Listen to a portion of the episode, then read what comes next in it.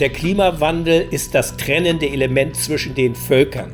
Das heißt, wenn wir den nicht in den Griff bekommen, und dazu gehört der Schutz der Regenwälder in Brasilien, genauso wie andere Maßnahmen auch, äh, dann wird es weiter Konflikte geben und es können einige Länder die Zäune um, um sich herum so hoch bauen, wie sie wollen. Verzweifelte Menschen werden immer einen Weg finden, darüber hinwegzuklettern.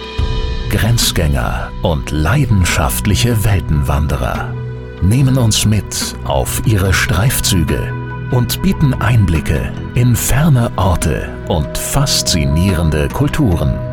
Mit offenen Augen ins Abenteuer. Das ist der Weltwach-Podcast mit Erik Lorenz.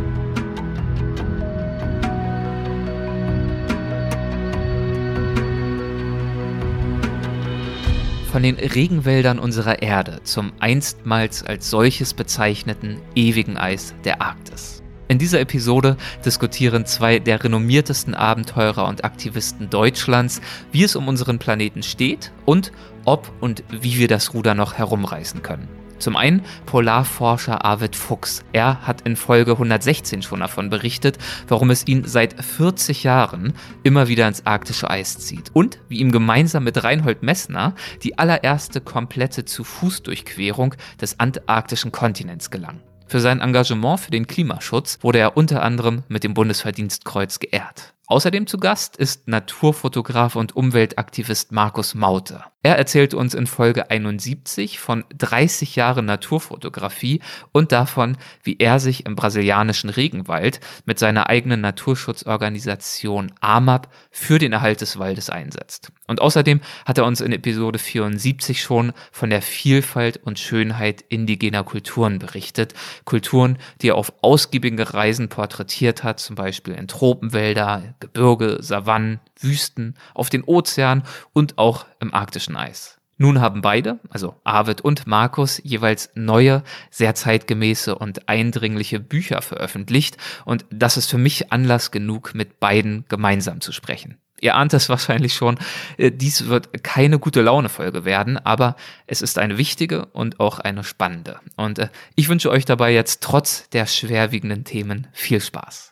Hallo Arvid, hallo Markus. Ich freue mich sehr, euch beide wieder einmal bei Weltwach begrüßen zu dürfen und dann auch noch in gemeinsamer Runde. Ähm, willkommen zurück. Es freut mich sehr. Ja, hallo, freut uns auch. Schön, dass wir da sein dürfen. Ihr beide habt ja äh, kürzlich ein jeweils sehr spannendes und auch sehr zeitgemäßes Buch veröffentlicht. Arvid, in deinem Fall heißt es, das Eis schmilzt, Klimaschutz und Wirtschaft neu denken. Warum hast du dieses Buch geschrieben und äh, warum gerade jetzt? Also ich habe lange gezögert, dieses Buch zu schreiben, weil der Markt ist voll eigentlich mit Büchern zum Thema Klimawandel, vor allen Dingen auch gerade äh, Bücher wissenschaftlicher Natur, äh, wo sehr kompetente Fachleute drüber geschrieben haben. Und da habe ich mir eigentlich auch gesagt, also die Welt braucht jetzt nicht noch ein weiteres Buch zu diesem Thema. Aber ich glaube, äh, warum ich es dann gemacht habe, ist, weil ich eine ganz andere Herangehensweise an dieses Thema habe. Ich bin eben kein Wissenschaftler. Äh, ich bin aber seit über vier Jahrzehnten im arktischen Raum unterwegs. Und äh, die Arktis erwärmt sich mehr als doppelt so schnell wie der Rest der Welt. Das ist wie so eine Art Frühwarnsystem der Natur und wir beobachten diese Signale dieses Frühwarnsystems auch seit Jahrzehnten. Wir haben bloß nie irgendetwas dagegen getan. Und so bin ich eigentlich unfreiwillig zum, zum Zeitzeugen geworden äh, dessen, was dort zuallererst passiert, dass das polare Eis zurückgeht, dass es dünner wird, dass die Gletscher schmelzen und äh, eben sich ja die ganze Landschaft eben auch verändert hat. So, und das hat mir so ein bisschen meine Unbefangenheit genommen. Ich äh, kann nicht einfach zurückkommen und dieses Thema ausklammern. Und ich habe gesagt, du bist auch irgendwie in der Pflicht des Chronisten, also darüber zu berichten. Und das war der Hintergrund, weshalb ich ein sehr persönliches Buch geschrieben habe, also mit äh, den Eindrücken die dort, äh, ja, die mir dort begegnen. Aber auf der anderen Seite merke ich auch immer wieder in Diskussionen, äh, dass wenn man immer vom Klimawandel spricht und wie schlimm das ist, es ist ja schlimm, äh, dass Menschen dann auch irgendwie zumachen. Das heißt, äh, es muss auch irgendwie das Prinzip Hoffnung damit getragen werden. Und wir haben die Technologien, wir haben die Möglichkeiten äh, der Erderwärmung. Das ist eigentlich die bessere, der bessere Begriff dafür, äh, die Erderwärmung äh, einzugrenzen, sie zu stoppen, wenn wir es denn nur nur wollen. Und es gibt da so viele Best-Practice-Beispiele. Und das ist eben auch Teil des Buches, nicht nur die persönlichen Schilderungen, was passiert dort draußen in der Arktis, sondern äh, eben auch äh, zeigen, wie woanders beispielsweise diesem Problem begegnet wird. Mit neuen Technologien, mit neuen Herausforderungen, äh, mit, äh, mit dem nötigen Engineering. All das ist eben in diesem Buch äh, drin. Und ich glaube, insofern äh, war es durchaus richtig, dieses Buch zu diesem Zeitpunkt zu schreiben. Markus, ich sehe dich gerade schon energisch nicken und das ähm, ergibt ja auch Sinn, denn auch dein Buch äh, ist ein sehr persönliches. Es heißt, allein kann ich die Welt nicht retten, mein Leben für den Schutz unserer Erde oder warum wir jetzt handeln müssen. Gleiche Frage an dich. Warum war es dir ein Bedürfnis, dieses Buch zu verfassen und warum gerade jetzt? Ja, ich habe deswegen auch ein bisschen schmunzeln müssen, weil ich könnte jetzt fast eins zu eins das gleiche aus meiner Perspektive auch sagen. Es ist ein persönliches Buch, weil ich weder Klimawissenschaftler noch Biologe noch sonst irgendeine Art von Fachmann bin. Ich bin Naturfotograf und ich durfte vor 30 Jahren die Welt entdecken oder die letzten 30 Jahre und bin dann eigentlich auch unfreiwillig, freiwillig zu dem Zeitzeuge geworden, der eben all die Dinge wahrnimmt. Bei mir ist jetzt nicht speziell auf die Arktis beschränkt. Ich habe ja im Laufe meiner Jahre relativ viele Bereiche der Erde bereisen dürfen. Also ich habe mich nicht spezialisiert auf ein Thema, sondern für mich war immer wichtig, die Vielfalt und Schönheit unserer Erde darzustellen mit meiner Fotografie. Und da habe ich es eben genauso erlebt wie der Arvid. Und ähm, der Ansatz in meinem Buch ist auch ganz klar der, dass ich erzähle, wie ich es erlebt habe und was das wiederum mit mir gemacht hat. Weil das ist, finde ich, ist auch ein ganz wichtiger Aspekt, wenn wir heute in diesem gesellschaftlichen Diskurs über diese Veränderungen reden. Reagieren ja die Menschen ganz unterschiedlich drauf. Viele verdrängen es noch, manche nehmen es nicht ernst, machen sich drüber lustig und andere wiederum haben psychologische Probleme, weil sie die Masse an negativen Nachrichten nicht mehr verarbeiten können. Und ich muss ganz klar sagen, ich gehörte eher zur letzteren Sorte, dass mir im Lauf der Jahre diese auf mich einprasselnden negativen Meldungen von den zerstörenden Regenwäldern, von schmelzenden Eis, dem Artensterben und, und, und, das hat mir über die Jahre mehr und mehr zugesetzt. Und für mich war das Schreiben dieses Buches auch so ein bisschen eine Art Selbsttherapie, weil ich hatte mit der Wahl vom Präsidenten Bolsonaro in Brasilien, das war für mich so dieses letzte Tropfen, der das Brasilien ist ja deine Wahlheimat. Genau, das letzte, der letzte Tropfen, der mein Fass zum Überlaufen brachte. Ich hatte schon sowas wie ein Breakdown und wenn ich das, oder als ich das Buch geschrieben habe, da habe ich festgestellt, woher kommt denn all diese Traurigkeit? Denn das ist vielleicht abschließend eigentlich der zentrale Satz. Ich habe durch meine Liebe der Natur 30 Jahre die Natur sehen dürfen, erleben und spüren dürfen. Ich musste ihr aber auch 30 Jahre lang beim Sterben zugucken. Und äh, auch wie beim Arvid auch, ist mein Buch so aufgebaut, dass ich natürlich am Schluss noch den einen oder anderen Gedanken dahin führen möchte, wie kommen wir denn aus dem Schlamassel wieder raus? Und genau darüber möchten wir natürlich äh, heute auch sprechen. Wie kommen wir aus dem Schlamassel raus, aber erst im äh, zweiten Teil des Gespräches. Äh, zunächst einmal würde mich interessieren, wie und wann sich euer grundsätzliches Interesse an Umweltthemen und an Fragen des Umweltschutzes eigentlich begründet hat. Arvid, wann und wie ging das bei dir los? Du hast dich ja recht früh begonnen, für die eine oder andere Thematik zu engagieren. Also für mich war natürlich äh, die Natur von Kindheit an irgendwie ein ganz ja, wichtige Lebensgrundlage. Also das Leben draußen, so habe ich es auch immer bezeichnet. Also es gab nicht das Schlüsselerlebnis oder ich kann dir jetzt auch keine Jahreszahl sagen äh, von dem Moment an, wo mich die Natur besonders angezogen hat. Das ist einfach in meiner Kindheit begründet. Und äh, ich habe Natursportarten geliebt und das große Abenteuer stand früher äh, ja hinterm Haus in den Wäldern in den Wiesen statt. Das war für mich damals die große Prärie und äh, ich bin in einer Familie groß geworden, wo viel gelesen wurde, wo es eben entsprechend Bücher gab, äh, von Karl May über Lederstrumpf angefangen bis aber hin eben auch zu diesen Expeditionsberichten und ähm, ja, Familienangehörige sind damals bereits zur See gefahren. Das ist ja hier als Norddeutscher auch kein, kein unüblicher Werdegang, äh, bei der Seefahrt anzufangen. Und für mich stand eigentlich von klein auf an fest, wenn du groß bist, äh, dann gehst du raus in die Welt Welt und das wurde auch, äh, und da bin ich meinen Eltern sehr dankbar, auch immer unterstützt. Die Neugierde auf äh, das, das Fremde, über den persönlichen Tellerrand hinweg zu gucken. Und äh, eine Lehre war auch immer so, die uns Kindern, ich habe zwei Schwestern, äh, mitvermittelt wurde, war, dass es, ähm, äh, dass es andere Kulturen gibt, dass es andere Sichtweisen gibt, dass man äh, sich darauf einstellen muss und dass man den Dialog suchen muss und äh, den Dialog auch mit der Natur. Das war es eben auch, die Natur zu wertschätzen und die Natur nicht zu begreifen als äh, den Garten hinterm Haus oder den Stadtpark oder irgendein Ferienressort, sondern die Natur ist alles und wir sind integraler Bestandteil der Natur. Und wenn wir anfangen, die Natur zu demontieren, dann demontieren wir uns auch selbst und unsere Existenzgrundlage. Und äh, in diesem, äh, ja, in, in, in diesem Wissen oder, oder äh, mit dieser Prämisse bin ich eben auch groß geworden und habe früher, wie ich dann mit der Schule fertig war und äh, zunächst beruflich zur See gefahren bin, habe ich immer wieder die Reise in die, in die fernen Länder gesucht, in die Natur mit möglichst wenig Hilfsmitteln, äh, um mich dort zu behaupten. Das war für mich auch das große Abenteuer. Ich bin als Abenteurer gestartet, wobei das Abenteuer für mich nie irgendwie so eine Gefahrmaximierung bedeutete, sondern äh, vielmehr eigentlich so eine intellektuelle Auseinandersetzung mit der Natur. Wie komme ich äh, dort zurecht? Äh, wie sind die Spielregeln der Natur? Die muss ich begreifen, denn es gibt nicht die gute Natur, es gibt nicht die böse Natur, es gibt nur die Natur. Und äh, es ist an mir, diese Spielregeln äh, zu verstehen und zu begreifen. Und das hat mich sehr eng eben an diese Naturlandschaften herangeführt. Und ich habe mit den Inuit zusammengelebt, die auch letztendlich meine Lehrmeister gewesen sind, was Schnee, Eis und Kälte angeht, die mich aber auch sensibilisiert haben für die Umwelt. Und das Abenteuer als solches, diese Herausforderungen, das war natürlich auch sportlicher Ehrgeiz, aber das trat mehr und mehr in den Hintergrund. Und äh, da, als, als ergänzendes Element kam dann immer mehr und mehr die Neugierde hinzu. Also wie sieht's da aus? Was sind das für Menschen? Wie leben die? Wie schaffen die das über Generationen in äh, dieser Kälte, in dieser harschen Landschaft äh, zu leben? Wie machen die ihren Frieden damit? Wie arrangieren sie sich damit?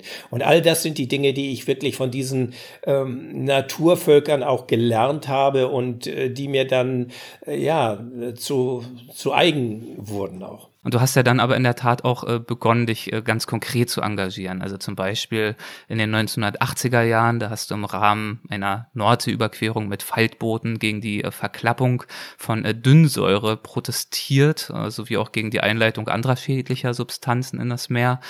Und du, ich kann jetzt nur ein, zwei Beispiele natürlich nennen. Äh, du wurdest zum Beispiel dann auch im Jahr 1989 eingeladen, an der internationalen Icewalk Nordpol-Expedition des Briten Robert Swan teilzunehmen. Und schon damals bei dieser Expedition ging es ja zumindest auch um äh, den Klimawandel.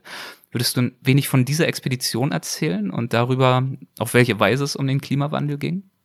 Ja, zunächst einmal, äh, woher dieses Engagement rührt. Also es ist auch so, man kann solche Expeditionen nur dann machen, wenn man auch ein guter Beobachter ist. Also ich muss die Signale der Natur ja deuten können. Ich muss dünnes Eis vom dicken, also tragfähigen Eis von, von nicht tragfähigem Eis unterscheiden können. Ich muss einen aufziehenden Sturm rechtzeitig erkennen können. Ähm, und zwar nicht immer nur mit dem Blick auf die Wetterkarte, die vielleicht gar nicht vorliegt, sondern äh, intuitiv auch das Wettergeschehen für sich analysieren.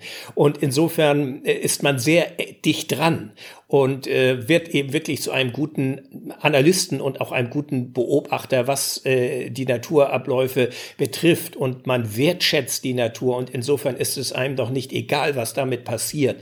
Also äh, das, was man liebt, äh, das möchte man auch bewahren und erhalten und nicht einfach preisgeben. So, das ist so ein bisschen der Hintergrund. Und äh, vor dem Hintergrund ist eben auch mein Engagement damals in der Nordsee mit der Verklappung von Dünnsäure zu sehen. Wir haben damals äh, Ende der 70er Jahre äh, in Kalimantan, Borneo Expeditionen gemacht, wo damals schon Brandrodung stattfand im großen Stil, was ich damals dokumentiert habe. Bloß damals hat sich da keiner für interessiert, weil das Gang und Gäbe eben einfach war.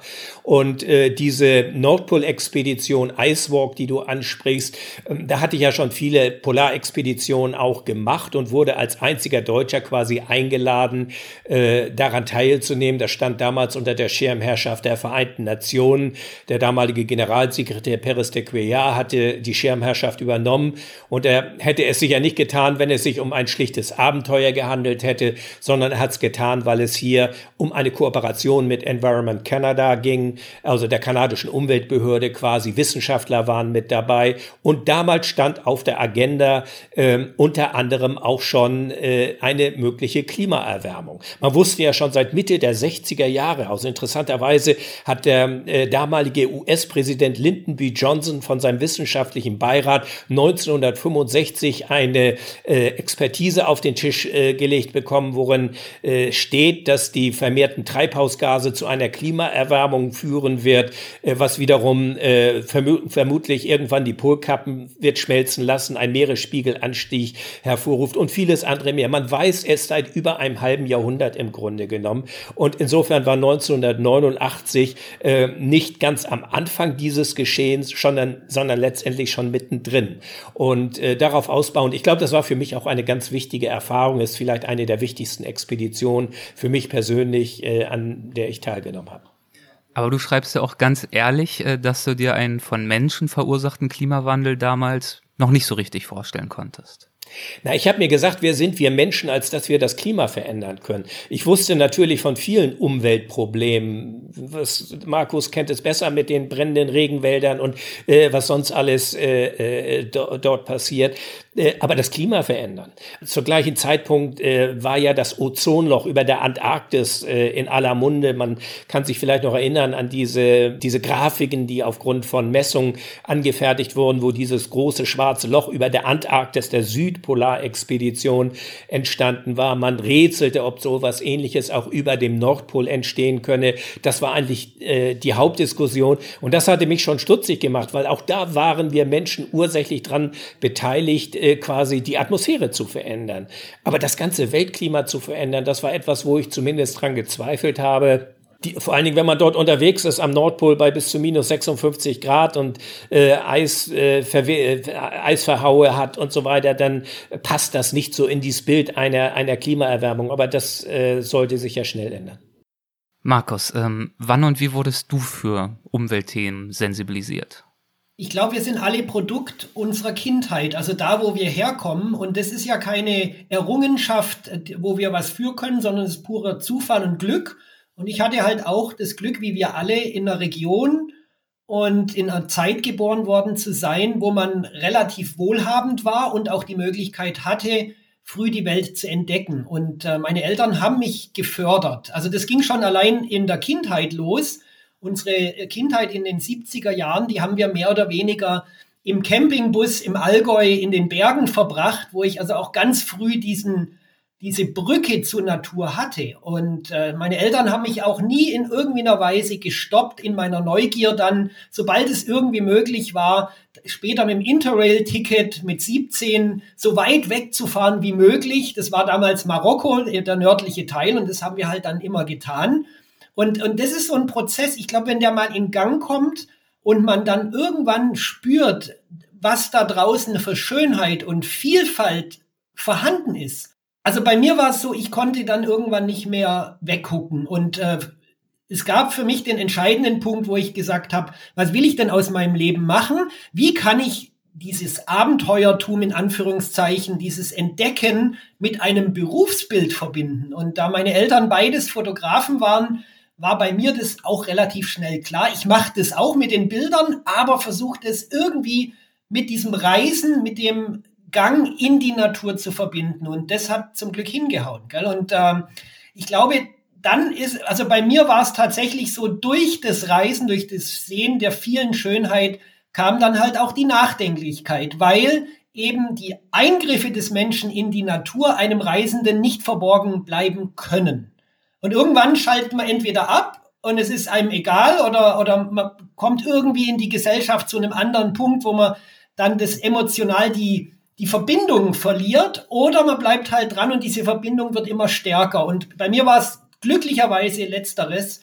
Und der entscheidende Punkt war für mich tatsächlich aufgrund einer Krise, und das ist ja meist so bei uns im Leben, wenn wir, wenn es uns schlecht geht, dann darf man eigentlich den Kopf nicht hängen lassen, weil immer auch eine Chance für was Neues dabei herauskommt. Und bei mir war also bei meinem Tiefpunkt eigentlich genau der Neuanfang, der mich dann letztendlich in diesen, ich sage jetzt mal, ist ja kein Beruf, aber in diesen Aktivismus, den Umweltaktivismus gebracht hat, indem ich dann ganz klar mir gesagt habe, so, ich möchte jetzt nicht mehr einfach nur schöne Geschichten erzählen und tolle Bilder machen, sondern es muss die ganze Wahrheit her. Und dann ist halt so bei mir diese, ich sage jetzt mal, Karriere in Partnerschaft mit Greenpeace entstanden, ist auch schon fast 20 Jahre her. Und du schreibst im Buch auch, kaum eine Handlung hatte weitreichendere Folgen für mich als der Kauf eines Greenpeace-Magazins an einem Kiosk.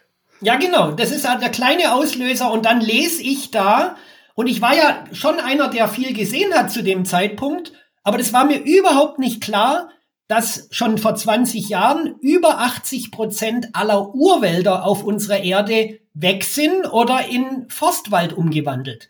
Und da habe ich so nach und nach gemerkt, was ich eigentlich alles nicht weiß über die Zusammenhänge. Und das war halt für mich dieser Einstieg bei Greenpeace als sozusagen Botschafter, als Referent zu arbeiten. Der hat mir wirklich die Welt nochmal komplett neu ermöglicht, kennen und verstehen zu lernen. Und damit kam halt auch die Bürde, noch genauer hinzugucken.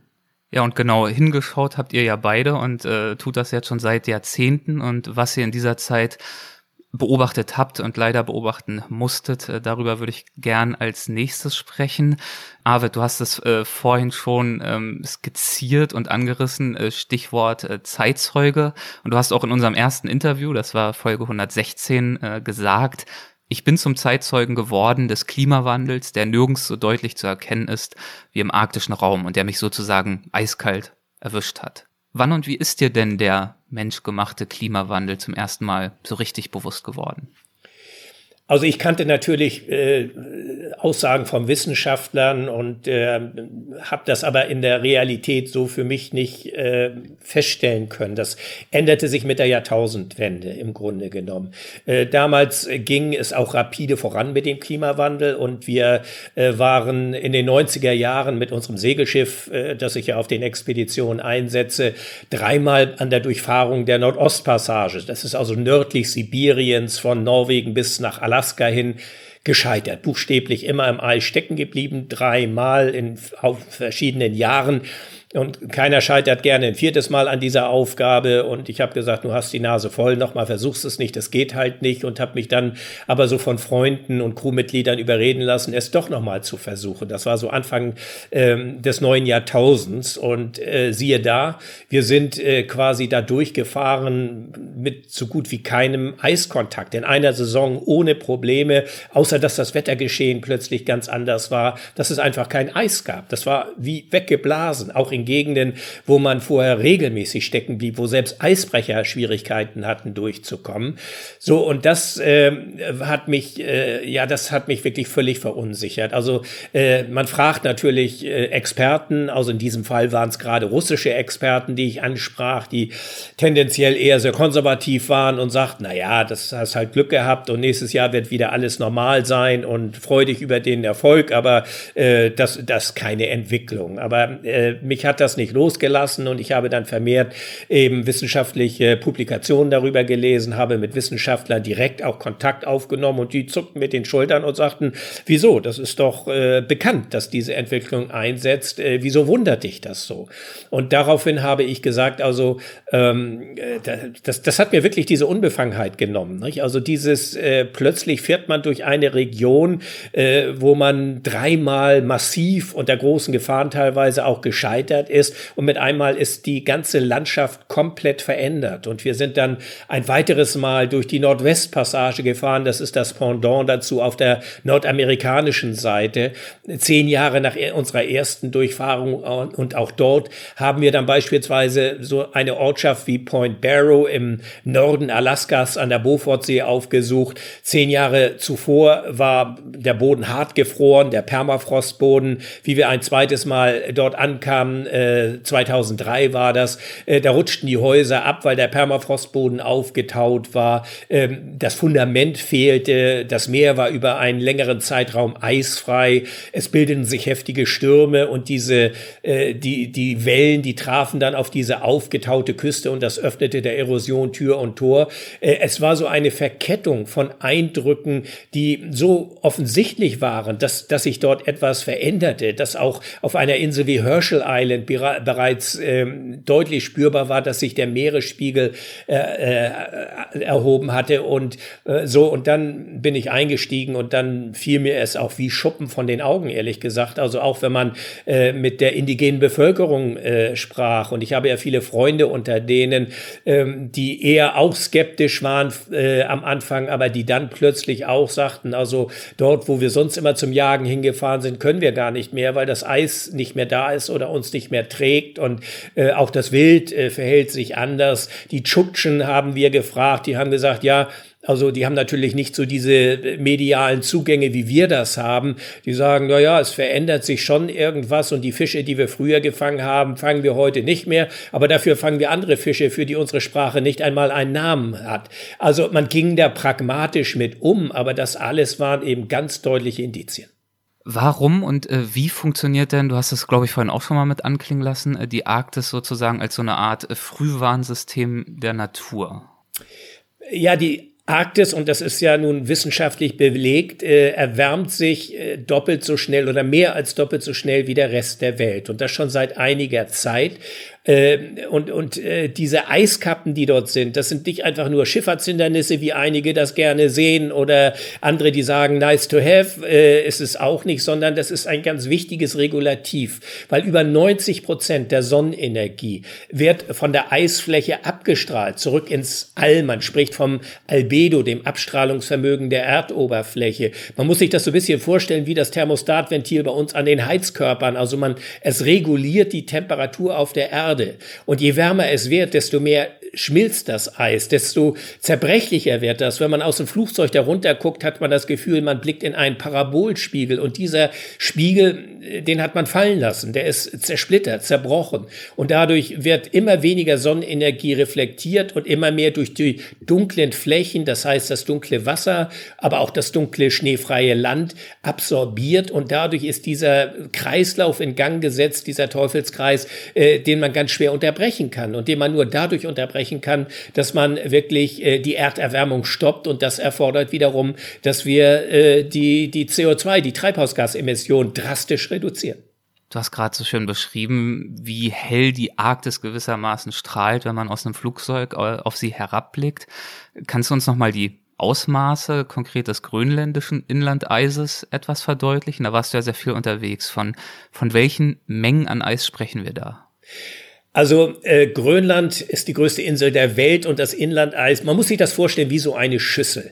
Und in diesem Schüssel liegt ein gewaltiger Eiskuchen, der bis zu drei Kilometer dick ist.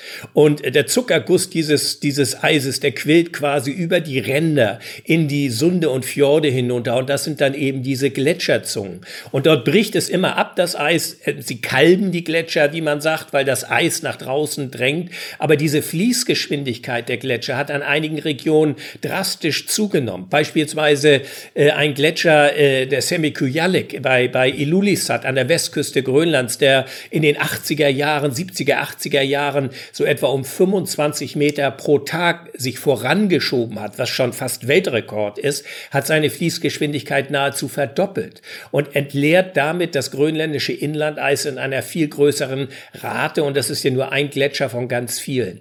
Das heißt, es gibt auch Messungen, dass sich an einigen Stellen das grönländische Inlandeis bereits um rund 30 Meter gesenkt hat. Und je niedriger das Eis wird, desto wärmer wird es auch. In niedrigen Lagen ist es halt wärmer als in, in 3000 Metern Höhe oder 2000 Metern Höhe. Und äh, das ist natürlich ein Prozess, äh, mit wir auch nicht einfach stoppen können. Also einmal in Gang gesetzt äh, sind das ganz träge Abläufe, die zumindest für, für menschliche Dimensionen äh, irreversibel sind. Und, und das ist das Dramatische. Und man kann den Meeresspiegelanstieg durch den grönländischen Eintrag ja messen. Darf ich ganz kurz einwerfen?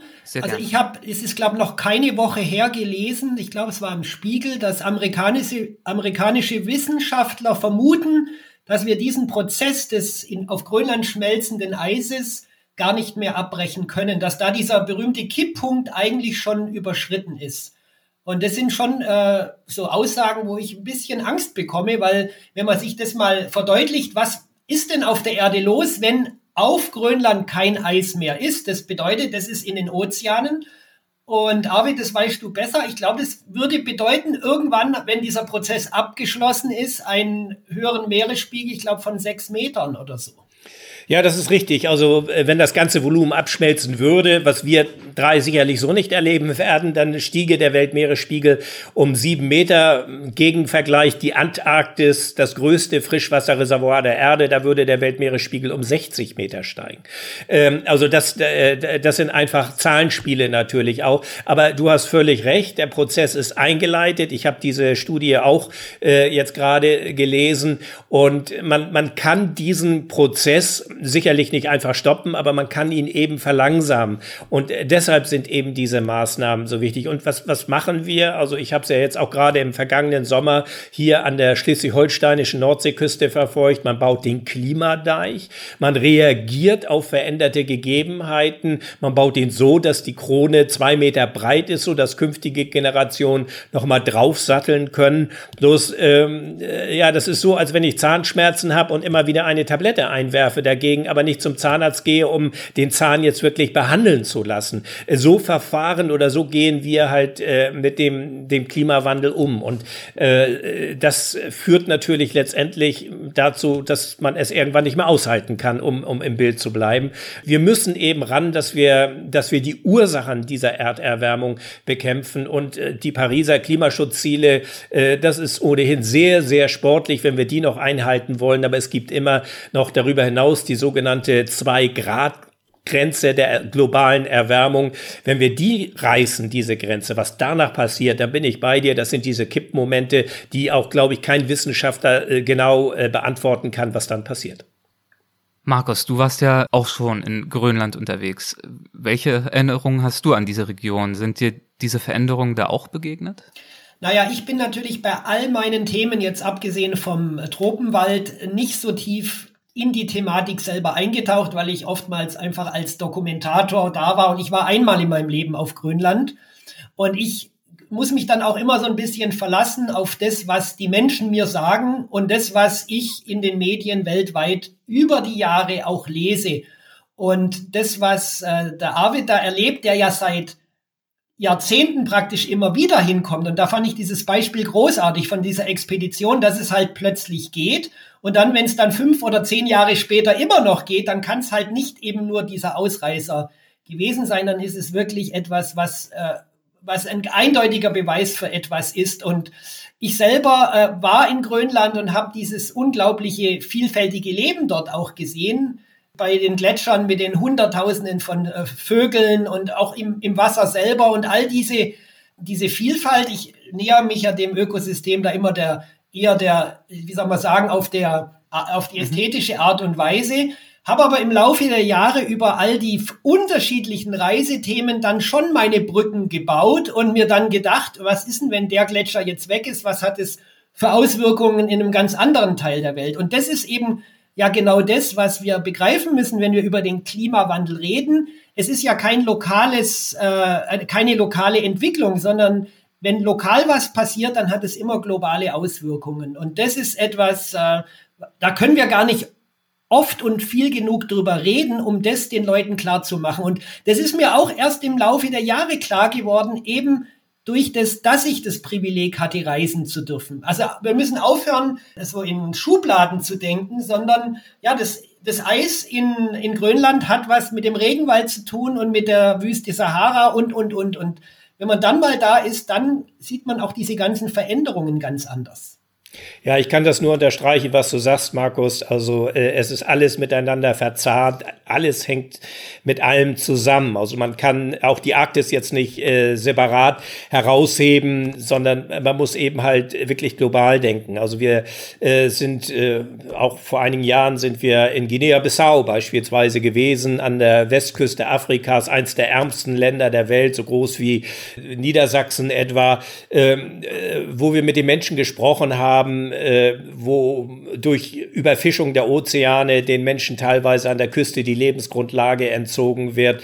Ähm, was sollen die Menschen denn tun? Sie setzen sich nicht hin und verhungern, sie müssen ihre Familien ernähren, sie wandern. Das heißt, das Migrationsproblem ist mit dem Klimawandel, mit äh, äh, der, der Versteppung von ganzen Landschaften, Beispiel äh, der Tschadsee, wo etwa nur noch äh, zehn äh, Prozent überhaupt als See als solches irgendwie zur Verfügung steht, ähm, äh, verknüpft und äh, die, die, der Umgang mit der Natur im weitesten Sinne. Und Markus äh, kennt das ja nun aus Brasilien, was ich äh, nur von der Küstenlinie her kenne. Ähm, äh, der, der Dschungel brennt und äh, ich glaube auch, dass er heute noch brennen wird. Ich kann es nicht beurteilen. Ähm, äh, das hat auch damit zu tun, dass wir natürlich auch Abnehmer von bestimmten Produkten sind äh, und, und wenn es äh, äh, Rindfleisch oder sonst etwas ist, es, es hängt eben alles miteinander zusammen. Und äh, das ist ja der Gedanke der Nachhaltigkeit, denke ich auch, dass man, äh, dass man überlegt und da hat jeder eben seine persönliche Stellschraube und kann da auch etwas machen. Also wir müssen nicht auf den großen Messias warten, der uns irgendwie äh, aus dem Schlamassel herausholt. Das wird nicht passieren.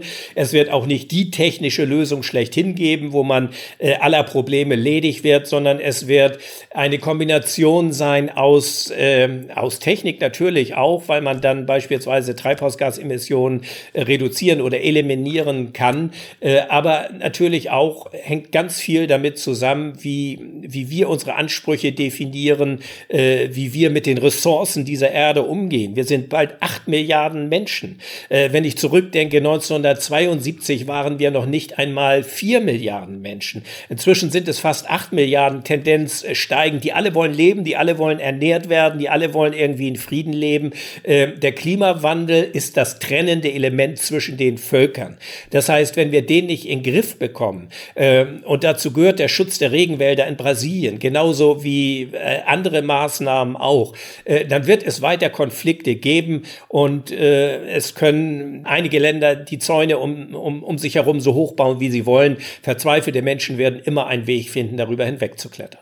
Da ist noch vielleicht ganz interessant anzumerken, in der momentanen politischen Diskussion, wo man ja auch gesellschaftlich eher sich spaltet, gerade in eher das linke oder das rechte Lager, dass gerade die, die so gegen die Flüchtlinge schimpfen und möglichst hohe Mauern bauen wollen, dass die mit ihrer Politik diese Flüchtlinge eigentlich erst produzieren, weil sie nämlich mit Artenschutz, Klimaschutz, Naturschutz im weitesten Sinne überhaupt nichts zu tun haben. Und das aufzulösen und auch den Leuten klarzumachen, das bedarf eindeutiger Stimmen und die müssen auch laut und deutlich sein, lauter als die andere Seite, die doch mit ihren einfachen Lösungen oftmals das Gehör eher findet. Und das ist auch so eine Gefahr, weil einfache Lösungen gibt's eben nicht. Gesell gesellschaftlicherweise nicht, aber auch eben was die gesamte Erde, was unsere Umgebung, was das Thema Klima und so weiter betrifft. Es gibt nicht die einfache Schwarz-Weiß-Lösung, aber das ist leider das, was viele Leute oftmals gerne hören. Schnell der starke Mann, der kommt und sagt, ich löse das Problem für dich. Und das sind die Leute, die das Problem oder die Lösung der Probleme herauszögern oder gar unmöglich machen. Ja, Arvid bringt das äh, in seinem Buch äh, auch sehr prägnant auf den Punkt. Äh, ich zitiere nochmal. Die Globalisierung fanden viele Politiker und Wirtschaftsbosse so lange toll, wie sie wirtschaftliche Vorteile mit sich brachte. Neue Märkte, keine Zollschranken, freier Handel. Globalisierung bedeutet aber nicht nur Vorteilnahme, sondern auch Verantwortung. Global Governance, wie es so schön heißt. Doch da hört der Spaß bei vielen auf. Plötzlich zieht man sich in das Schneckenhaus der nationalen Interessen zurück. Ja.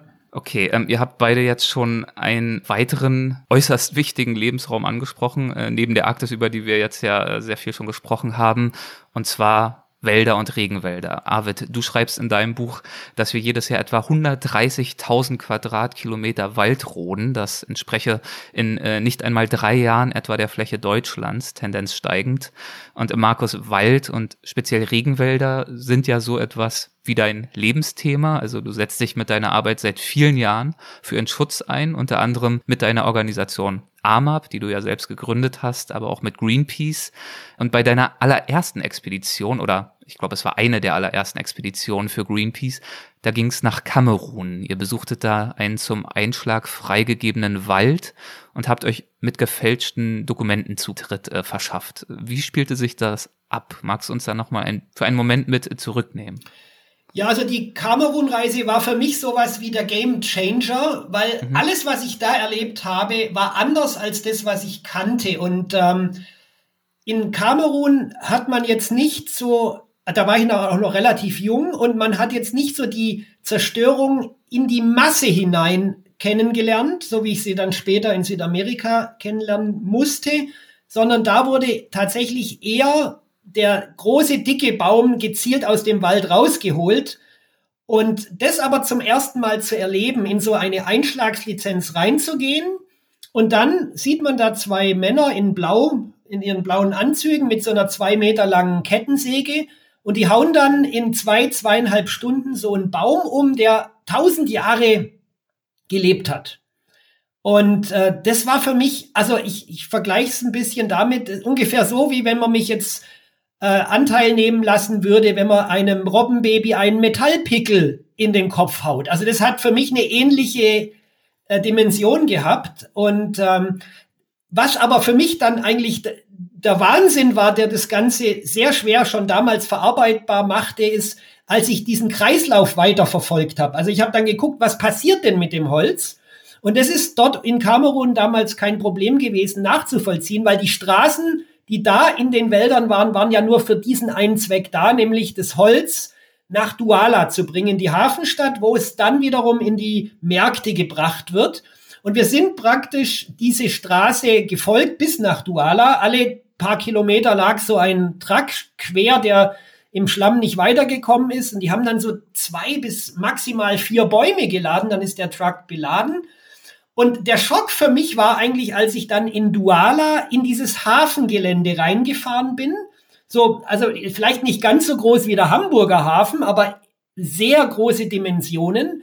Und da war dann aufgestapelt in einer Menge, die man sich nicht vorstellen kann, dieses Jahrhunderte, Jahrtausende alte Holz das dann auf die Schiffe verladen wird, um dann als Klopapier oder Toilette oder Klo Klopapier oder als Küchentücher oder sonst was zu enden. Und das Irre ist ja, dass diese Menge, die ich da gesehen habe, war ja nur eine Momentaufnahme. Das bedeutet, wenn ich ein halbes Jahr später wieder hinkomme, dann sind ja in dem halben Jahr diese Mengen, das, hat, das hört ja nicht auf, das geht ja immer weiter. Und das hat sich wohl bis heute nicht verändert. Gibt es denn eine berechtigte Hoffnung, dass in Weltregionen wie zum Beispiel dem Kongo-Becken eine nachhaltige Forstwirtschaft installiert werden könnte? Also ich habe da eine ganz klare Meinung dazu. Es gibt im zentralen Afrika keine Möglichkeit, wirklich nachhaltig Forstwirtschaft zu betreiben. Hände weg von Tropenholz immer und überall. Es ist auf, auf dem Papier vielleicht. Wenn wir drei uns jetzt hingehen und wir machen, denken uns ein Geschäftsmodell aus und sagen, so und so machen wir das. Dann, und dann könnte ich mir vorstellen, das hört sich ganz gut an. Und so werden uns die Firmen das auch verkaufen. Aber es wird so nie umgesetzt werden, weil es vor Ort unglaublich viele Möglichkeiten gibt zu schummeln, weil man nicht kontrollieren kann und weil der Mensch immer sich selber seinen Vorteil als nächstes hat. Dementsprechend ist in diesen Gebieten, die so weit weg sind und in denen es keinerlei Kontrollinstanzen gibt, keine äh, nachhaltige Forstwirtschaft möglich. Nachhaltig ist auch so eine Sache. Was ist es nachhaltig, einen 800 Jahre alten Baum aus dem Wald zu nehmen? Das ist nicht nachhaltig. Insofern, wir dürfen, und das ist für mich sowieso seit 20 Jahren eigentlich die oberste Prämisse, wir dürfen eigentlich schon vor 20 Jahren nicht und jetzt erst recht nicht überhaupt keinen Urwald mehr einschlagen. Das heißt, wir können, wenn wir Holz nutzen, was wir ja wollen und müssen, weil es ja auch ein nachwachsender super Rohstoff ist, dann sollen wir die Flächen nutzen, die wir schon haben. Und da können wir nachhaltig wirtschaften. Da geht sowas, aber nicht in den Urwäldern, e-, egal wo, weil wir haben kaum noch welche. Ja, wenn ich da mal einhaken darf, ich äh, bin da bei dir und ich glaube auch, ich meine, wir, wir, wir müssen immer halt auch äh, dem Umstand Rechnung tragen. Wir sprachen eben über, über eine Weltbevölkerung, äh, die wächst. Wir müssen natürlich auch äh, dem Umstand Rechnung tragen, dass es Kulturlandschaften gibt, wo Menschen leben und, äh, und, und, erwirtschaften. Ich äh, habe das immer so ein bisschen den Vergleich, also es ist so, als äh, wenn man in Deutschland ganze äh, Industriezweige abschaffen wollte, äh, weil das äh, vielfach einfach ja wirklich auch nicht nachhaltig ist, äh, aber da wirtschaftliche Zwänge, so wird argumentiert, dahinter stehen. Und so ist es natürlich bei Menschen, die besonders arm sind, natürlich, die, die müssen sich auch ernähren.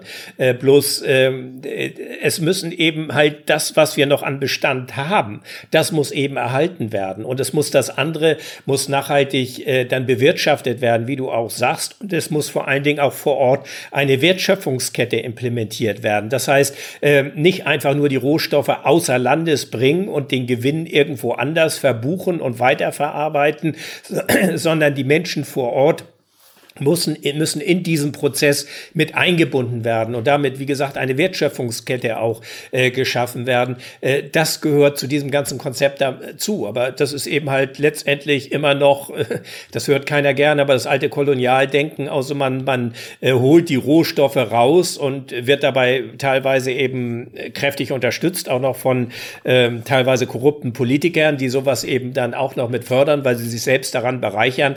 Äh, so geht es eben eben nicht. Also so richten wir das eben zugrunde. Und genauso ist aber in weiten Teilen der Welt unsere Realität. Und das zu ändern, das ist gar nicht so einfach. Das ist wohl wahr, ja. Markus, du bist ja nach wie vor ständig äh, in den Regenwäldern unserer Welt unterwegs. Wie geht es unseren Wäldern denn heute?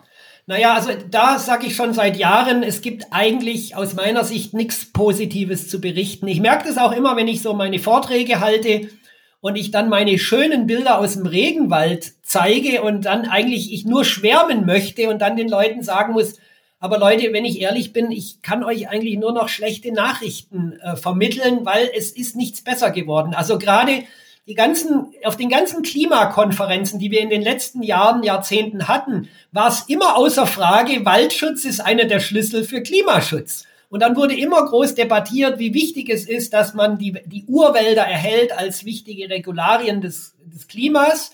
Und dann wurden alle möglichen Werkzeuge entwickelt, wie man tatsächlich Waldschutz betreiben kann, indem man äh, Gelder gibt, also dass Länder, die eine schlechtere Ökobilanz haben, Gelder geben in die Länder, wo die Wälder stehen und die dann dadurch ermöglicht werden, ihre ihre Wälder stehen zu lassen. Es funktioniert nur in der Realität nicht. Also wenn man sich das anguckt, sind wir, ähm, also gerade die letzten 20 Jahre, wo ich genauer hingucke, es ist nicht viel besser geworden. Also wir hatten, was jetzt die Gesamtwaldvernichtung betrifft, hatten wir in den Nullerjahren eine, im, im Gesamten eine etwas höhere Vernichtung. Das stimmt schon, das ist insgesamt verlangsamt worden. Man darf aber auch nicht vergessen, dass äh, in den letzten 50 Jahren schon so viel an Urwald, sprich aber auch gerade an Tropenwald vernichtet wurde, dass auch selbst wenn wir jetzt sagen können, in diesem Jahrzehnt haben wir ein paar Millionen weniger zerstört, das ist nicht unbedingt eine gute Nachricht, weil es immer noch viele, viele Millionen zu viel sind. Und ich sehe es am Beispiel Amazoniens, wo ich genauer drauf gucke, weil da begleite ich das auch so ein bisschen als Greenpeace-Aktivist. Da hatten wir im Jahr 2006 einen entscheidenden Sieg wo durch Druck durch die Weltöffentlichkeit die brasilianische Regierung ein, also das war nicht nur die Regierung, sondern es waren eigentlich alle Beteiligten, die wo Soja und Fleisch kaufen, haben sich darauf geeinigt, dieses Moratorium, keine, kein Soja oder Fleisch aus neuen Einschlagsflächen zu kaufen. Und dann ist tatsächlich nach diesem Erfolg die Zerstörung der Wälder zurückgegangen. Das ist wirklich messbar, das sieht man auch. Also 2008 war ein wahnsinns hoher, hoher Wert. Und dann ging das runter. Und wir hatten so zwischendurch tatsächlich mal das Gefühl, wow, dieses Zero Deforestation, also Null Entwaldung ist möglich. Und es wäre auch bitter nötig gewesen.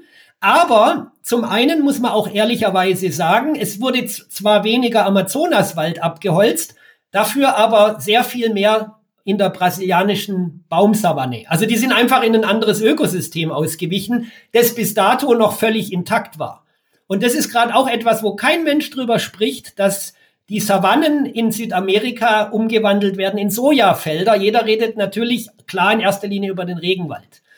Das andere ist tatsächlich, und das habe ich in Zeitlupe kommen sehen, und das war ja auch das, was dann letztendlich zu meinem persönlichen Zusammenbruch geführt hat, dass mit dem politischen Wandel innerhalb Brasiliens, wo mehr und mehr die Arbeiterpartei rausgedrängt wurde und die konservativen, rechtslastigen Kräfte hineinkamen, die Umweltgesetze mehr und mehr aufgeweicht wurden Und letztendlich das so dieses Korrektiv war derer, die diesen Wald zerstören, die sich sozusagen die Macht zurückgeholt haben und natürlich jetzt mit einem Präsidenten, der nach fast 50 Jahren der Zerstörung dieses Bioms in den Wahlkampf geht und sagt, mein Ziel ist es, möglichst viel davon in äh, Agrarland umzuwandeln. Also als ich das zum ersten Mal gehört habe, es war ähnlich wie beim Trump, meine Frau hat mir davon erzählt, habe ich jetzt nicht ernst genommen, weil dieser Mann seit 30 Jahren hinten in den Bänken hockte im Parlament und nie was bewegt hat.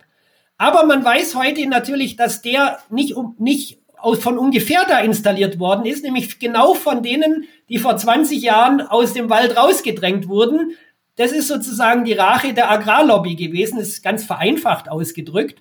Und seitdem der Herr Bolsonaro an der Macht ist, macht er ja auch nichts anderes als die Vorgaben oder es denen zu erleichtern, die da den Wald zerstören. Und vielleicht zwei Aspekte noch abschließend ähm, diese, also diese Wirkung, allein die Außenwirkung, wenn einer sagt, ihr könnt es machen und die, die, es tun, die sehen keine Gefahr darin, äh, da, jemals dafür belangt zu werden. Also man braucht gar kein Gesetz. Das Gesetz kann noch viel schärfer sein. Aber da die, die da drin jetzt sind im Wald und äh, Farmland machen wollen, die sagen sich natürlich unter dem Präsidenten, ach, uns passiert ja eh nichts. Und ähm, die andere Sache, die habe ich jetzt vergessen, aber die fällt mir vielleicht wieder ein. bestimmt, bestimmt, gar kein Problem. Ähm, ja, was glaube ich absolut wichtig ist zu betonen, und das habt tut ihr in euren Büchern, und das ist ja jetzt auch schon angeklungen, ist äh, natürlich auch, dass trotz seiner Komplexität der Klimawandel an sich ja auch nur ein Problem von vielen ist, nicht wahr? Also einer von euch beiden hat es geschrieben, ich weiß nicht mehr, wem, wessen Buch ich die Zahl entnommen habe, aber 83 Prozent der Erdoberfläche werden inzwischen auf irgendeine Art und Weise von uns Menschen genutzt und äh, das führt ja zu diversen globalen Herausforderungen, also wie zum Beispiel Überfischung, äh, Migrations- und Fluchtbewegung wurde vorhin schon angesprochen. Ähm, Arvid, du zeigst auch anhand von ganz konkreten Beispielen auf, zum Beispiel in Grönland, wo du so eine alte amerikanische Militärstation besuchst, ähm, wie der Mensch eigentlich äh, ja Schindluder mit der Natur betreibt und sie auch so eine als so eine Art Müllabladeplatz verwendet, ob nun für hunderttausende alte Ölfässer oder wenn wir eben auch an die Weltmeere denken, an die Plastikverschmutzung. Also da gibt's äh, leider Gottes ja Herausforderungen ohne Ende. Und zum ganz konkreten äh, Thema Überfischung, wenn wir davon mal kurz sprechen, da schreibst du, Arvid, äh, man müsse einmal auf der Brücke eines äh, der großen Hochseetrawler gestanden haben, um zu begreifen, dass die Fische keine Chance auf Entkommen haben. Würdest du eine solche äh, Brücke mal beschreiben? Was hast du dort gesehen und was hat dich im negativen Sinne so sehr beeindruckt? Nun, ich komme ja aus der Seefahrt, also äh, zu einer Zeit aus der Frachtschifffahrt, wo es eher mehr so diese konventionelle Schifffahrt war. Aber äh, in der Zwischenzeit bin ich natürlich immer mal wieder auf Schiffen und auch auf der Brücke. Und so ein moderner Industrietrawler, äh, der sieht aus wie so ein Raumschiff, die Brücke. Also es ist alles voller Elektronik und, und Monitore. Und äh, da hat man natürlich eben gerade auch eine Sonartechnik, also Echolote, wo man letztendlich auch äh, ja den letzten Fisch, der sich irgendwo unten versteckt, äh, auf auffinden kann. Und äh, diese Entwicklung ist auch so, so unselig. Also äh, es gibt eine ausgeprägt starke Fischereilobby, auch in Europa, gerade auch in Europa.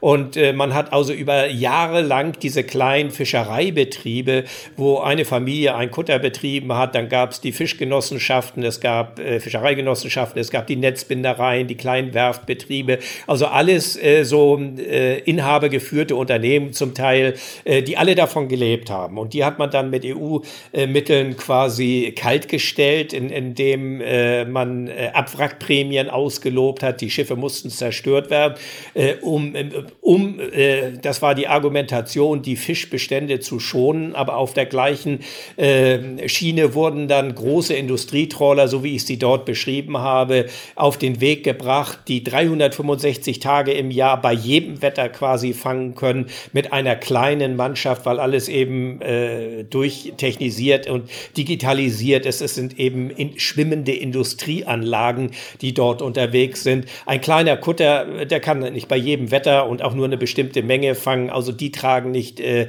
äh, Schuld daran, dass die Bestände so drastisch zurückgehen. Das sind eben halt die großen Industrietrawler. Und äh, da gibt es äh, ja auch viele Beispiele. Und insofern, äh, ja, solange man, und da sind wir Verbraucher auch gefordert. Man kann jetzt natürlich immer auf die Fischer zeigen und sagen, ihr müsst jetzt mal ein bisschen vorsichtiger umgehen und Ressourcen schonender fischen. Das ist alles sicherlich auch richtig. Aber solange wir als Verbraucher nicht bereit sind, auch für das Produkt Fisch etwas zu bezahlen, also etwas mehr als diese Schnäppchenmentalität äh, äh, bedeutet, äh, dann wird das immer so weitergehen. Also das ist bei der Massentierhaltung genauso, wenn ein Schweinekotelett äh, in Centbeträgen irgendwie bezahlt wird äh, und, und ein Fisch eben auch nichts kosten darf, dann, dann fördert man, man damit quasi diese industrielle Ausnutzung der Ressourcen unseres äh, Planeten und gleichzeitig mit Tierwohl hat das Ganze natürlich überhaupt nichts mehr zu tun. Also wir alle alle, und ich beziehe mich da voll mit ein, ich bin Teil des Problems. Es ist nicht so, dass ich sage, äh, die anderen sollen mal machen, sondern ich bin Teil des Problems. Und jeder muss sich an seine eigene Nase fassen und überlegen, wo ist meine persönliche Stellschraube. Also äh, man muss ja nicht gleich immer auf alles verzichten, aber äh, man muss auch nicht jeden Tag Fleisch essen und man muss auch nicht jeden Tag Fisch essen. Und wenn ich etwas esse, dann kann ich sehr genau gucken, ist Fisch irgendwie MSC zertifiziert, auch wenn das nicht nicht der Weisheit letzter Schluss ist, aber es ist immerhin der richtige Ansatz und äh, bei äh, Tierwohl und, und äh, Fleischkonsum eben auch. Und äh, das sind, glaube ich, Dinge, äh, wo wir auch kein Verzicht an Lebensqualität haben, sondern ähm, es ist ein bisschen anders gestaltet, aber damit gerät eigentlich der Qualitätsanspruch mehr in den Fokus und äh, damit auch diese unsägliche Überfischung der Meere ein bisschen äh, in den Hintergrund. Vielleicht darf ich da ganz kurz noch einwerfen. Also das, was du gerade erzählt hast, Arvid, über die Fischereiindustrie, das kann man praktisch eins zu eins über diese Agrarindustrie in Brasilien drüber stülpen. Das ist genau die gleiche Situation, dass die ganz Großen gefördert werden und die kleinen, kleinen Farmer werden vertrieben. Und äh, dadurch, ist, also es ist nicht der Kleinbauer, der den Regenwald weltweit kaputt macht. Es sind die großen industriellen Strukturen. Und ähm, das ist aber auch eins dieser Probleme, die, wo tatsächlich, wo man sich fragt, wie kann man das wieder ändern, weil die eben so groß und mächtig sind und in der Politik. Also in, in Deutschland ist ja, kommt um jeden Politiker, sage ich immer, stehen 20 Lobbyisten drumrum. In Brasilien ist der Lobbyist selber schon an der Macht, mehr oder weniger. Also da haben die die Regierung schon übernommen und machen sich ihre Gesetze selber. Und äh, das das ist mir auch wieder eingefallen, was ich vorhin sagen wollte, dahingehend, dass man ja vor Ort Realitäten verändern muss, um nachhaltig zu werden, das aber so massiv im Eingriff ist, dass es auch für die Leute vor Ort gar nicht so einfach ist. Im Amazonas sind die Leute dort nur aus einem Grund. Die haben ja keinen anderen Grund, als da Wald kaputt zu machen, um Kühe draufzustellen oder Soja anzubauen. Das heißt, da gibt's jetzt aus meiner Sicht nicht die Möglichkeit zu sagen, werde da jetzt, weiß was ich, äh, Pädagogen oder sonst was. Das heißt, in der Realität gibt's tatsächlich eigentlich nur friss oder stirb. Also mach weiter oder hör komplett auf. Und das wäre jetzt für die vielen Zehntausenden, Hunderttausenden Menschen, die im Amazonas schon leben, eigentlich so zu sagen, hey, sucht euch was anderes, aber auch eigentlich woanders. Oder nutzt zumindest nur das, was ihr habt. Aber es, also ich vergleiche das immer so ein bisschen damit, dass man bei uns, uns Schwaben, der den nicht nur sagt, ihr dürft jetzt keine Benziner- oder Dieselautos mehr bauen, sondern ihr dürft überhaupt keine Autos mehr bauen. Und das ist natürlich sehr schwierig. Und da komme ich jetzt wieder auf die Brücke, was der Arvid gemeint hat. Es ist ganz entscheidend, was der Verbraucher tut. Und vor allen Dingen, was der Verbraucher für Politiker wählt, die dann Entscheidungen treffen, die wiederum auf die wirtschaftliche Entwicklung und die Art, wie wir wirtschaften, Einfluss nehmen. Also wir sind als Verbraucher, als Bürger, als ja, Teilnehmer unserer modernen Kreisläufe alle in der Pflicht. Und das Entscheidende ist aber, und das macht die Arbeit so schwierig, dass wir nie alle erreichen werden. Also wir drei können uns darauf einigen, weniger Fleisch essen, gar kein Fleisch essen, kein Problem. Wir können uns einigen, was wir unterstützen wollen, was nicht. Aber was machen wir mit den vielen Teilen der Bevölkerung, die gar kein Interesse daran hat, darüber nachzudenken oder vielleicht von der Bildung her gar nicht in der Lage dazu ist? Und das sind, das sind für mich so entscheidende Fragen, auch als Umweltaktivist. Wo gehe ich ran, damit mein Appell, meine Idee auch eine Wirkung entfaltet? Und das ist, glaube ich, die hohe Kunst, gerade jetzt in den nächsten Jahren, wo wir die menschliche Gesellschaft auf globaler Ebene verändern müssen, wenn wir als Spezies eine Zukunft haben wollen. Also uns bleibt gar nichts anderes übrig. Selbst wenn wir jetzt sagen, ich habe gar keinen Bock drauf, aber wir müssen es tun, weil sonst ist tatsächlich irgendwann der Ofen aus. Und das sind für mich die ganz entscheidenden Fragen. Wie gehen wir wo vor? Wo sind die Hebel, wo ich was verändern kann? An welchen Stellen? Und äh, ja, das wird uns die kommenden Jahre stark beschäftigen. Ja, das glaube ich auch. Dem stimme ich zu. Ja, und das sind in der Tat auch einige genau der Fragen, die ich gern im zweiten Teil des Gespräches äh, besprechen würde. Wir haben ja jetzt eine ganze Reihe von Problemfeldern angerissen und das ist natürlich auch nicht immer leichte Kost, dessen bin ich mir bewusst äh, in Richtung unserer Hörerinnen und Hörer, aber ja, es ist nun mal, wie es ist, nicht wahr? Und äh, trotzdem oder gerade deshalb wollen wir natürlich auch über mögliche Lösungsansätze sprechen. Das waren Arvid und Markus zum ersten. Den zweiten Teil unseres Gesprächs gibt es dann in der kommenden Folge. Und äh, dann fokussieren wir uns neben den Herausforderungen vor allem auch auf Lösungsvorschläge. Also auf mögliche Wege heraus aus der Krise, auf Erfolgsgeschichten, die die beiden bezeugt haben und auch darauf, warum die beiden trotz der vielen dramatischen Entwicklungen, die sie gerade auch geschildert haben, warum sie trotzdem die Hoffnung noch nicht verloren haben. Also, wenn ihr euch hier jetzt ein bisschen deprimiert fühlt, in der nächsten Folge gibt's dann das Gegenmittel, versprochen. Und nach dieser doch eher etwas schweren Kost kommt jetzt etwas Auflockerung, nämlich ein kurzes, knackiges, aber wahnsinnig witziges Kapitel aus Andreas Altmanns Buch Gebrauchsanweisung für das Leben, gelesen vom Autor höchstpersönlich. Bevor es damit weitergeht, sei mir noch ein kurzer Hinweis in eigener Sache erlaubt. In den äh, letzten Wochen haben mich ziemlich viele E-Mails von euch erreicht mit Fragen zu unserem Online-Shop auf weltwach.de. Ihr wolltet signierte Bücher unseres Weltwach-Buches zu Weihnachten verschenken oder auch die Weltwach-Tasse oder das Journal und so weiter und so fort. Und äh, leider ist unser Shop aber momentan so gut wie ausverkauft. Und das liegt einzig und allein an meiner schlechten Planung. Ich habe äh, vor meinem Aufbruch in die USA kistenweise Produkte an Bekannte übergeben, äh, die sich netterweise um den Versand kümmern in meiner Abwesenheit. Aber ich wollte äh, die Menge natürlich auch etwas im Rahmen halten, damit ich deren Wohnung dann nicht in eine einzige Lagerhalle verwandle. Ja, und was soll ich sagen? Ich habe mich verschätzt. Vorräte, die bis zum Frühjahr hätten reichen sollen, sind jetzt, also Anfang Dezember, schon aufgebraucht. Und äh, ich freue mich natürlich über euer Interesse, aber das bedeutet eben auch, es wird leider tatsächlich erst im Frühjahr Nachschub geben, wenn ich dann wieder in Deutschland bin. Sorry dafür. Das Weltwachbuch ist natürlich trotzdem ein ganz wunderbares Geschenk nur eben leider nicht signiert. Aber naja, bei meiner unschönen Handschrift ist das vielleicht auch gar kein so großer Verlust. Ihr erhaltet es jedenfalls weiterhin beim Buchhändler eures Vertrauens und außerdem könnt ihr zum Beispiel auch eine Mitgliedschaft in unserem Weltwach Supporters Club verschenken. Wie das genau geht, das erfahrt ihr auf weltwach.de unter dem Menüpunkt Supporters Club. Wenn ihr dort etwas runterscrollt zu Supporters Club Mitgliedschaft verschenken, findet ihr alle Infos. Und jetzt zur versprochenen Lesung. Die Geschichte, die ihr jetzt hört, spielt hoch über dem Atlantik. Übers Reisen und Leben. Andreas Altmann liest. Terror über dem Atlantik. Das folgende Desaster kennt wohl jeder. Es basiert auf Langstreckenflügen und das Phänomen beweist, dass Fliegen zu den gräulicheren Beschäftigungen eines Menschenlebens gehört. Thrombose lauert, schlechtes Essen, schlechte Luft, schlechte Haut, schlechte Laune – aber den unheimlichsten Schrecken verbreiten die Null- bis Fünfjährigen, jene weltberühmten Flugzeugraudis, Babys aus aller Herren Länder, die unter hilfloser Zeugenschaft ihrer Eltern und der 250 Geißeln vom Start weg brüllen und am Zielort noch immer nicht aufhören. Gerädert wie der Schreihals wankt man nach einer halben Ewigkeit hinaus in die Freiheit. Warum gibt es keine Schalldämpfer für unmenschliche Stimmen?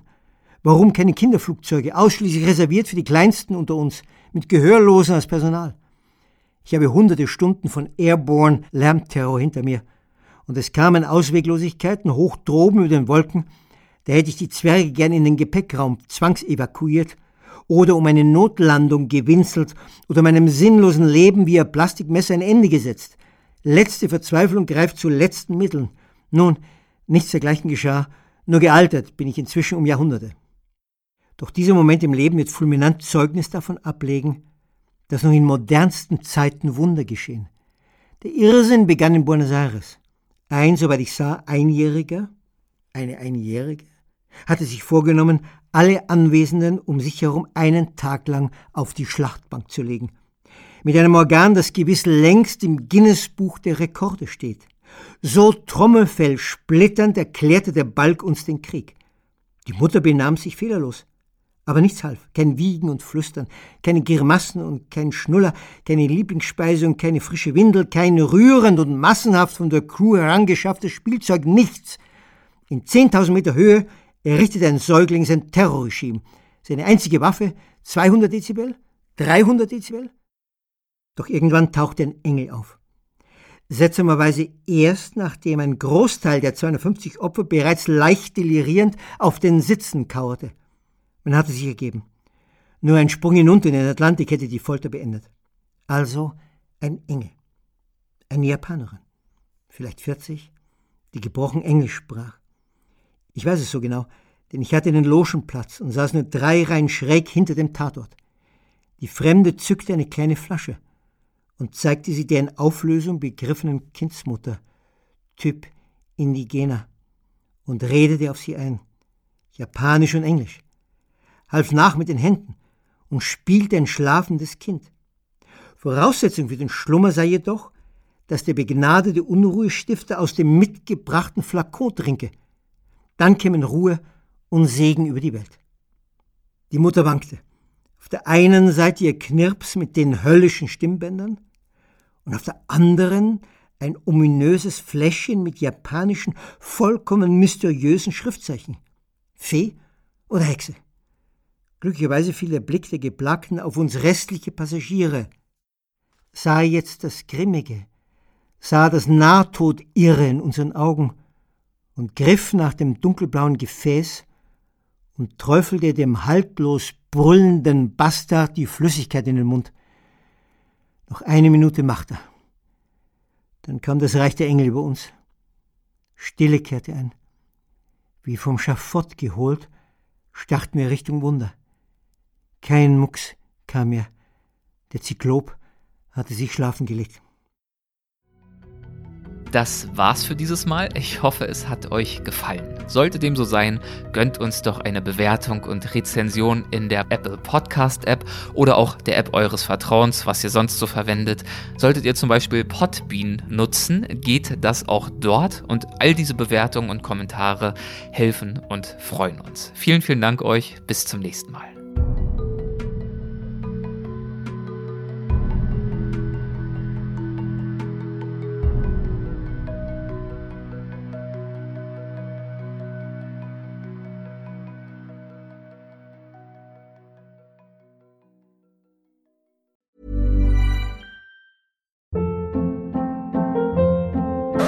Hold up. What was that? Boring. No flavor. That was as bad as those leftovers you ate all week. Kiki Palmer here, and it's time to say hello to something fresh and guilt-free. Hello Fresh. Jazz up dinner with pecan-crusted chicken or garlic butter shrimp scampi. Now that's music to my mouth. Hello Fresh. Let's get this dinner party started. Discover all the delicious possibilities at hellofresh.com. Planning for your next trip? Elevate your travel style with Quince. Quince has all the jet setting essentials you'll want for your next getaway, like European linen, premium luggage options, buttery soft Italian leather bags, and so much more. And is all priced at 50 to 80% less than similar brands. Plus, Quince only works with factories that use safe and ethical manufacturing practices. Pack your bags with high-quality essentials you'll be wearing for vacations to come with Quince. Go to quince.com/pack for free shipping and 365-day returns.